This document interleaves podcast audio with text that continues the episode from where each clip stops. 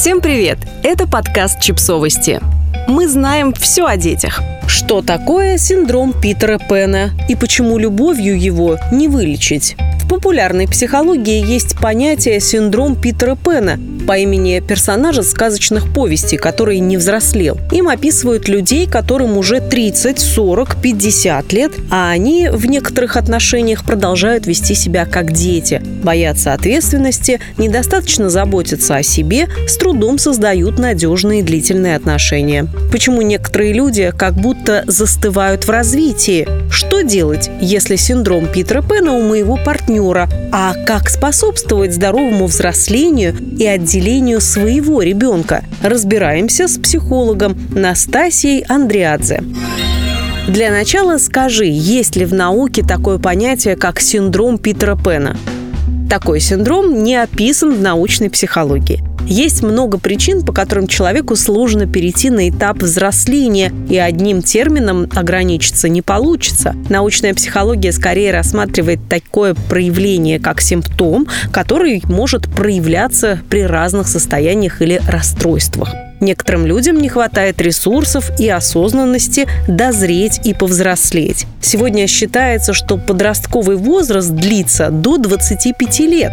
С 25 до 30 лет человек начинает переходить в стадию взросления, которую мы называем зрелостью. Можно сказать, что только к 40 годам человек достаточно созрел, у каждого есть особенности, как это происходит, насколько длительно. У кого-то, конечно, может не произойти совсем до конца жизни. Как это проявляется? Скорее всего, человек с таким синдромом будет не способен достаточно заботиться о себе, не очень хорошо соблюдать гигиену, плохо питаться, нанося вред своему здоровью, принимать вещества, вызывающие зависимость. Часто такие люди не экологично строят отношения. Им сложно выстраивать крепкие и надежные союзы, что с работой, что с партнером. Из-за страха и тревоги перед возможными последствиями они могут не вступать в романтические отношения, не принимать сложные решения, долго оставаться на одной работе, даже если на ней уже некомфортно. Как только они сталкиваются с трудностями, они самоустраняются. Что касается личных характеристик, то эти люди могут быть обидчивые, требовательные, сильно нуждающиеся, чтобы их к врачу сводили, счета за них оплатили. Вот такое. С чем связано развитие такого синдрома? Человек взрослеет при помощи того, что с самого детства ему предлагают сепарацию. Это работа мамы и папы – поддерживать взросление ребенка соответственно возрасту.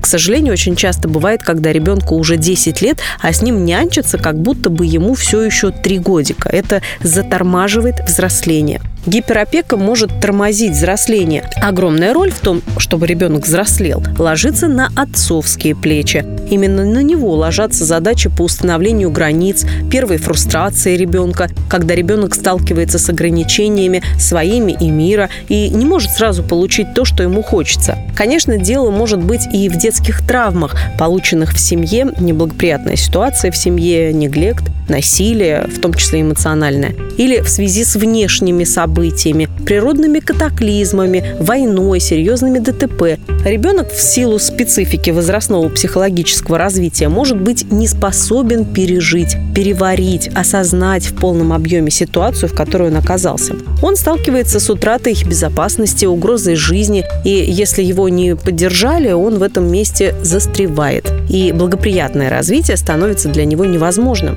Разобраться дальше в этом вопросе вы сможете, перейдя по ссылке в описании к подкасту.